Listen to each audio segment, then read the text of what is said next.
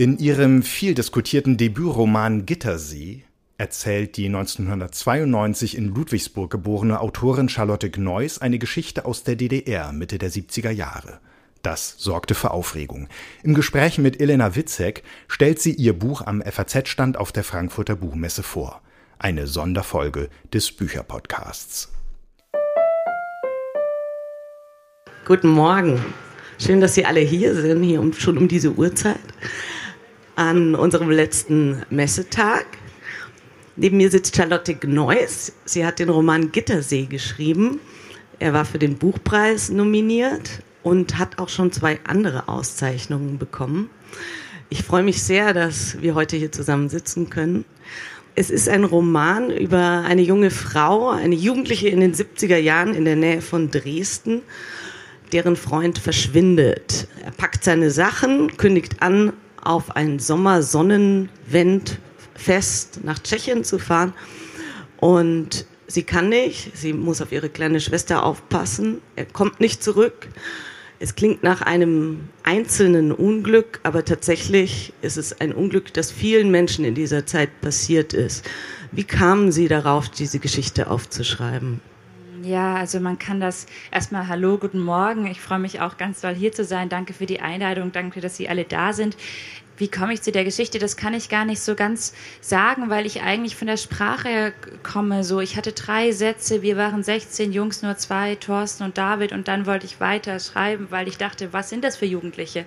Und ähm, war dann eigentlich erstaunt, dass ich da irgendwie wieder in der DDR bin, weil das ist das Land, das meine Eltern verlassen haben, das heute nicht mehr existiert. Und immer wieder komme ich mit meinen Texten in dieses Land zurück. Ja, und dann bin ich eben dieser ähm, Karin heißt sie so gefolgt und also Karin war auch schon da relativ Karin früh. kam dann relativ früh da rein und ich wusste, okay, das ist jetzt ihre Geschichte, weil sie ist die Person, die ich sagt. Also es ist ihre Geschichte und es wird ihr dann auch wirklich ihre Geschichte, weil es wird ihr Zeugnis. Also sie, der Text, sie erzählt in diesem Text sozusagen eine Begebenheit, die ihr vor, man weiß nicht wie langer Zeit passiert ist. Es ist ein halbes Jahr von der Sommersonnenwende bis zur Wintersonnenwende im Prinzip diese Zeit, in der die in der das Jahr dunkler und dunkler wird, das beschreibt sie da. Und genau, ihr, ihr Freund Paul verschwindet und dann steht die Stasi vor der Tür und dann, ja, habe ich mich gefragt, wie ging das dann weiter und habe auch viele Gespräche dazu geführt und festgestellt, dass es eben jugendliche MitarbeiterInnen der Stadtsicherheit gab. Und das ist dann ihre oder wird zu ihrer Geschichte. Ja, können wir gleich noch drauf kommen. Also wir stellen fest, es ist nicht die Schuld dieses Jungen, der ist nicht einfach abgehauen, sondern wir sind in dem System DDR. Paul wollte raus, er konnte nichts sagen also die Umstände waren entsprechend, es war nicht möglich, das irgendwie offen zu kommunizieren. Für uns ist es heute natürlich schwer vorstellbar, wie, wie nähert man sich so, einer, so einem Komplex an? Also woran haben Sie sich orientiert, als Sie diese Szenerie, die, diese auch Liebesgeschichte, es ist ja eine Liebesgeschichte, Sie vermisst ihn ja dann auch furchtbar, als Sie die angelegt haben? Also es war nicht so ein großer Annäherungsprozess insofern, dass es für mich ein historischer Stoff ist, weil es ist ja das Leben, also die Jugend auch meiner Eltern, die ich beschreibe, historisch oder so wäre was, was ich jetzt sozusagen ermitteln müsste aus dem 18. Jahrhundert oder so, sondern ich hatte schon das Gefühl, das liegt schon sehr drin, weil diese Erzählungen natürlich irgendwie Erzählungen sind, die ich als Kind und Jugendliche und so mitbekommen habe, die haben bei uns am Abendessentisch stattgefunden. Da ist also viel schon sozusagen in den Körper übergegangen, wie so ein transgenerationales Wissen, würde ich behaupten. Deshalb war es für mich jetzt nicht so ein, so ein, so ein schwerer Prozess zu dieser in diese Welt zu finden. Aber natürlich habe ich auch viel nicht gewusst über. Ich war dann in der Staatsbibliothek zum Beispiel und habe mir irgendwie diese Schulbücher angeschaut, die meine Eltern irgendwie. Dann dachte ich, ach krass, was habt ihr denn gelernt? Dann habe ich versucht, die Aufgaben zu lösen. Es ist super schwer. So, also da habe ich gemerkt, dass ich eben auch bestimmte Dinge nicht weiß, was sozusagen den Alltag angeht. Und das habe ich mir über Erzählungen meiner Familie viel, auch äh, ich war dann auch, äh, Gittersee heißt ja der Ort, habe dort mit so ehemaligen BergarbeiterInnen gesprochen. Und das war total spannend, einfach über diese ja, also über das bekannte Maß hinaus dann nochmal so einen Alltag nachzuvollziehen. Gittersee, genau, das ist ein Ort, in dem eben die Aktiengesellschaft Wismut Hauptarbeitgeber war, die hat Kohle und Uran abgebaut. Das heißt, die Menschen waren unter Tage tätig und das fand ich eben auch so sinnbildlich für die Tätigkeit, die Karin dann später vollzieht, das unter Tage sein. Mhm, und Karins Freund arbeitet ja da auch im Schacht, heißt das in der Geschichte. Und ihr und sein bester Freund auch, ne, der Rühle. Das Problem ist ja auch für Karin dann in dieser Zeit, nachdem der, nachdem ihr Freund verschwunden ist, dass ihr Leben tatsächlich ganz unabhängig von der Zeit, in, also wahrscheinlich könnte man, also natürlich hat es Verbindungen mit der Zeit, in der sie sich befinden, aber die Familie ist jetzt nicht gerade die einfachste Familie. Also ihre Mutter ist mehr oder weniger abwesend, der Vater ist, sie liebt ihn sehr, aber er ist wenig hilfreich. Also er sagt zum Beispiel auch an einer Stelle, das Wichtigste ist, jetzt die Wahrheit zu sagen und hilft ihr nicht in diesem Dilemma, in das sie dann anschließend kommt. Sie hat eine kleine Schwester, um die sie sich immer kümmern muss diese Erfahrung, die sie macht, ist ja schon eine traumatisierende Erfahrung. Sie wird dann mitgenommen und wird befragt von der Staatssicherheit. Also man könnte schon sagen, sie macht da ein Trauma durch, oder? Also ich finde, der Traumabegriff wird in letzter Zeit so inflationär Begriff benutzt. Deshalb kann ich jetzt, ähm, diese Eltern sind in einem Performance-Druck gefangen, dem Gender-Performance-Druck. Der Vater ist ein ganz herzlicher, lieber Mensch, aber er kann eben nicht diese männlichen Attribute, die kann er nicht in dem Maß erfüllen, wie sie die Gesellschaft von ihm erwartet und daran zerbricht er. Und die Mutter ebenfalls, die sehr jung schwanger geworden ist und eben diese Mutterrolle eigentlich nicht annehmen kann und davor flieht. Also es ist ja nicht so, dass diese Eltern böse und gemein sind, sondern sie können einfach diese, dieses, diese Erwartungen nicht erfüllen. Das ist schmerzhaft schmerzhaft für sie und ähm, ja, aber auch eben schmerzhaft für ihre Tochter Karin, die sich dann eben um die kleine Schwestern kümmern muss, weil ja, weil sie dann eben in diese Lücke hineingeht und ähm, und das Schöne ist ja auch, dass sie dann niemals urteilen. Also in diesem Buch ähm, hat man auch nicht den Eindruck, dass da jetzt irgendjemand schuld an irgendwas ist, sondern dass tatsächlich, also was die Eltern angeht, sondern dass die Eltern wirklich auch in dieser schwierigen Situation sind. Ja, die Eltern sind in einer schwierigen Situation. Wir sind ja alle immer in schwierigen Situationen. Also es ist so manchmal ganz schwer, wenn man sich im Leben befindet. Ja, ich glaube, ich möchte gerne die Leserinnen der Welt so aussetzen, wie der, die Protagonistin der Welt ausgesetzt ist. Nämlich so, dass nicht jemand sagt, Mensch, das ist gut und das ist schlecht, sondern man muss sich eben selber seine Urteile bilden und seine, so, man muss, ja, man hat auch im Leben keinen Ratgeber, der sagt, mach das, mach das, sondern man muss ja, man muss selber sich irgendwie da durchkämpfen durch die sozialen Verflechtungen, in denen wir alle auch äh, gefangen sind. Sie trifft dann auf diesen Stasi-Offizier Wickwald, der sagt zu ihr, man muss sich früh entscheiden, auf welcher Seite man steht. Sie haben es schon angedeutet, es gibt oder es gab Fälle, vielleicht sogar viele von jungen Menschen, die schon für die Stasi rekrutiert werden sollten. Ja, also das wurde dann mit Ende der 80er immer mehr, weil man natürlich in diese Punk-Szenen rein wollte, in die Jugendlich, also in diese Szenen von, von kirchlicher Zusammenarbeit. Und da hat die Stasi gedacht, okay, wir kommen da nicht mehr weiter, wir brauchen Jugendliche. Und das wurden dann mehr und mehr, aber es fing auch schon in den 70er Jahren an. Ähm, es gab da auch wirklich so richtige Fortbildungen. Also der Führungsoffizier, das Wort fällt jetzt nicht in meinem Text, aber Wickwalds, die Figur ist eigentlich ein Führungsoffizier, die hatten Fortbildungsmaßnahmen und tatsächlich gab es so zwei äh, Zielgruppen von jugendlichen Mitarbeitern. Die einen waren eben so aus Stasi-Familien ne? und die anderen waren eben Kinder und Jugendliche aus Familien, die eben aus Elternhäusern kamen, wo man wusste, die haben nicht so einen guten Ansprechpartner.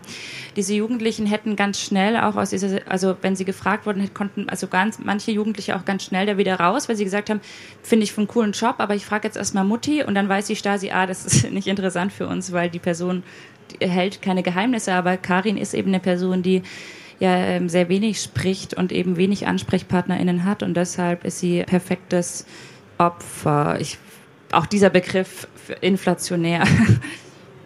Sie mag diesen Stasi-Mann auch. Aber sie hält ja. eine, also professionell würde man nicht sagen, aber sie hält eine Distanz zu ihm er ist ja auch sympathisch. Ja. Also ich mag ihn auch. Ja. mich interessiert auch, also mich interessieren auch nur Menschen, die ich mag und mit denen ich dann kämpfen muss. Mich interessiert auch das Böse gar nicht. Also mich interessiert eigentlich eher so, na, er ist, glaube ich, fast, also er ist Sozialist und er hat auch, glaube ich, ziemlich gute Gründe und er hat auch ziemlich gute Ideen und alles, was er über den Kapitalismus sagt, finde ich auch richtig. So, und das ist eben, macht eben ihn auch so ein bisschen zu einer spannenden Figur. Andererseits reden die Leute im Ort über ihn ja, dass er schwul sei. So, also auch er ist eine Kippfigur sozusagen. Auch er hat sozusagen auch über, auch er hat es nicht leicht in dieser Welt. Ja, das war mir total wichtig, ihn nicht so einfach anzulegen als den Bösen, der so böse und verführerisch ist. Ja, sondern eben, dass jeder sozusagen mit mit Dingen auch ähm, ja, konfrontiert ist, die nicht leicht sind. Das war mir wichtig irgendwie zu zeigen. Er scheint sie ja auch zu mögen. Also er will sie ja nicht in eine Falle locken, sondern ist tatsächlich überzeugt davon, dass es für sie eine vorteilhafte Zukunft wäre. Ja, er ist überzeugt davon und er ist auch, er fragt ja auch, wie geht es dir? Und ich, ich kann nicht umhin, dass ich glaube ihm das auch manchmal. Er sagt dann ja auch manchmal so zu ihr Sachen so, Mensch, du bist echt gut für deine kleine Schwester und du darfst es nicht so persönlich nehmen, dass Paul weg ist. Also er ist, ich glaube schon, dass er auch für, also es ist, es ist immer diese zwischen perfide, ähm, ich ziehe sie mir und zum, zum anderen aber auch Menschsein, Mitmenschsein, ja. Ich habe während der Lektüre daran gedacht, wie es manchmal ist, wenn man mit Menschen mit Diktaturerfahrungen spricht, dass die sagen, sie haben in ihrem Alltag wenig Berührungspunkte damit gehabt. Also sie haben beispielsweise äh, in Brasilien gab es ja auch lange Zeit eine Diktatur. Da, die Freunde dort, die ich dort habe, haben mir auch erzählt, oder die Eltern der, dieser Freunde, dass es für sie normal, dass es für sie diesen Alltag gab und dass sie natürlich nicht jeden Tag darüber nachgedacht haben, dass sie in der Diktatur lebten. Ist vielleicht Karin, weil sie ein Mädchen ist, was gerade dann in dieser Zeit, also wo die Jugend sich so voll entfaltet und wo sie auch neue Gefühle entwickelt und Sehnsüchte entwickelt, ist sie da vielleicht besonders aufmerksam, was diese Mechanismen der Diktatur angeht, dass es ihr als stärkere Belastung oder als stärkere Einschränkung erscheint. Dieses in dem Buch wird immer wieder deutlich diese Leere, die sie in ihrem Alltag hat, dieser Sommer, der dann vergeht, nachdem ihr Freund weg, weggegangen ist, ist ja für sie die absolute Qual. Also sie, sie weiß nichts wirklich mit sich anzufangen. Die Einschränkungen sind so groß, sie hängt dann mit den Nachbarskindern ab, aber es gibt nicht so richtig, ja, es gibt keine, keine Beschäftigung im Prinzip.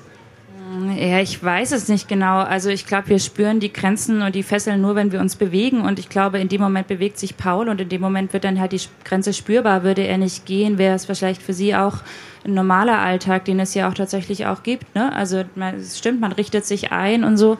Ich glaube, dass es bestimmte Menschen gibt, die auch immer sozusagen die Diktatur mehr spüren würden als andere oder eben die Grenzen mehr spüren, weil sie andere andere Vorstellungen oder vielleicht auch emanzipatorisches ja, eine größere, eine größere Lust auf Emanzipation haben und nicht eben sich so integrieren wollen in so einem, ja, in welchen gesellschaftlichen Zusammenhang auch immer.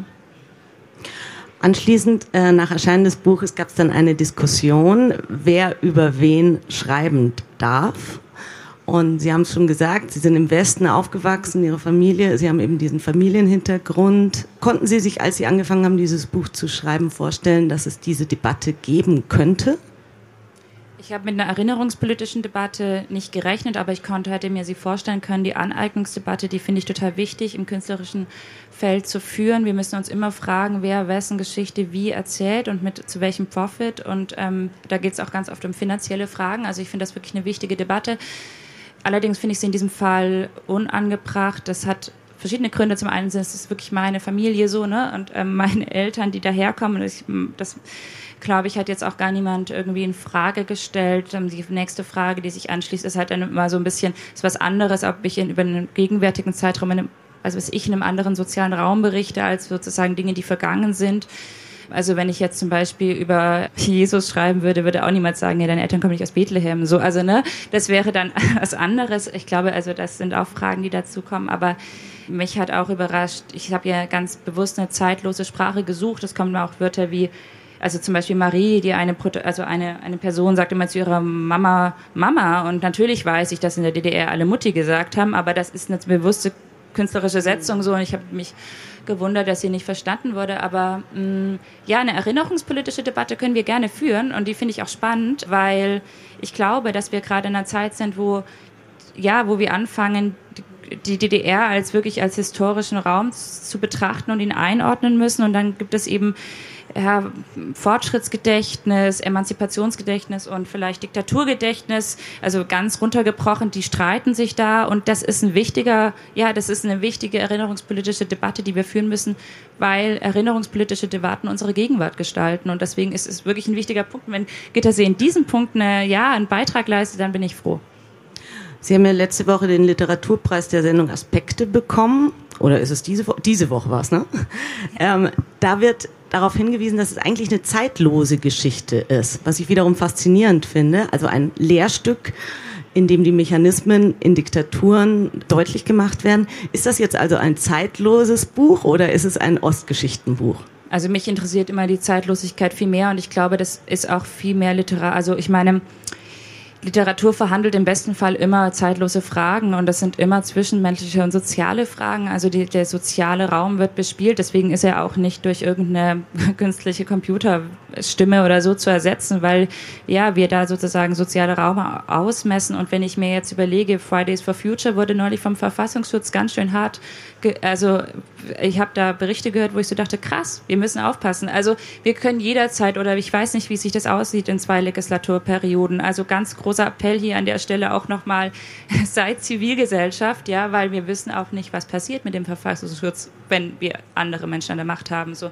Und in dem Sinne ist ja, ähm, Gittersee auch ein zeitloser, oder sagen wir anders, Karin ist eine zeitlose Figur. Es ist eine schöne Entwicklung, dass man zum Beispiel sieht, jetzt in diesem Jahr sind viele Bücher über den Osten erschienen. Es gab auch das Buch von Anne Rabe, was auf der nominierten Liste für den Buchpreis, von Dirk Oschmann und Katja Heuer, Sachbücher. Fast immer haben sich daran Diskussionen angeschlossen. Ist das ein Zufall aus Ihrer Sicht? Nee, ist eigentlich lustig. Jetzt kommen im Frühjahr zwei Sachbücher, die eine andere Sprache sprechen als die literarischen der literarische Herbst. ähm, nee, es ist eine, eine, Debatte, die wir führen müssen. Ich meine, Oschmann wollte sie bestimmt auch ganz provokant führen. Das hat man gemerkt, finde ich auch gut, finde ich gut, einen Debattenbeitrag. Ich finde, ja, ich finde diese Debattenbeiträge, wie gesagt, alle sinnvoll und richtig. Und ich finde, ich freue mich einfach, wenn wir die Debatte führen. Ich würde mir freu mich freuen, wenn wir sie sozusagen auch in die Familien hineinbrächten, weil ich glaube, ja, jetzt sitzen wir hier auf dem Podium und reden darüber, aber äh, reden wir doch mit unseren, mit unseren Brüdern, Schwestern, Vätern, Cousins. Also das finde ich schon durchaus wichtig, weil wir können ja in der Zeit nur dann auf, also wir können ja, ich meine jetzt nicht diese, Sta also wir hatten diese Stasi-Aufarbeitung scheinbar in den 90ern, aber ich finde das ja eher eine Schlammschlacht. Ich habe mich ja zum Beispiel für das Buch an Angela Marquardt orientiert, die ist mit 15, glaube ich, damals zur Stasi gekommen. Dann gab es diesen Riesenskandal. Sie war in den 90ern bei der PDS, musste dann die Partei verlassen und weil sie bei der Stasi war. Und da habe ich mich gefragt, Mensch, wie kommt denn so ein junges Mädchen zur Staatssicherheit? Diese Frage ist viel spannender. Und wenn wir die bearbeiten, kommen wir vielleicht auch, ja, kommen wir vielleicht auch einer Gegenwart näher so. Also ich glaube, wir müssen diese Gespräche führen, ja.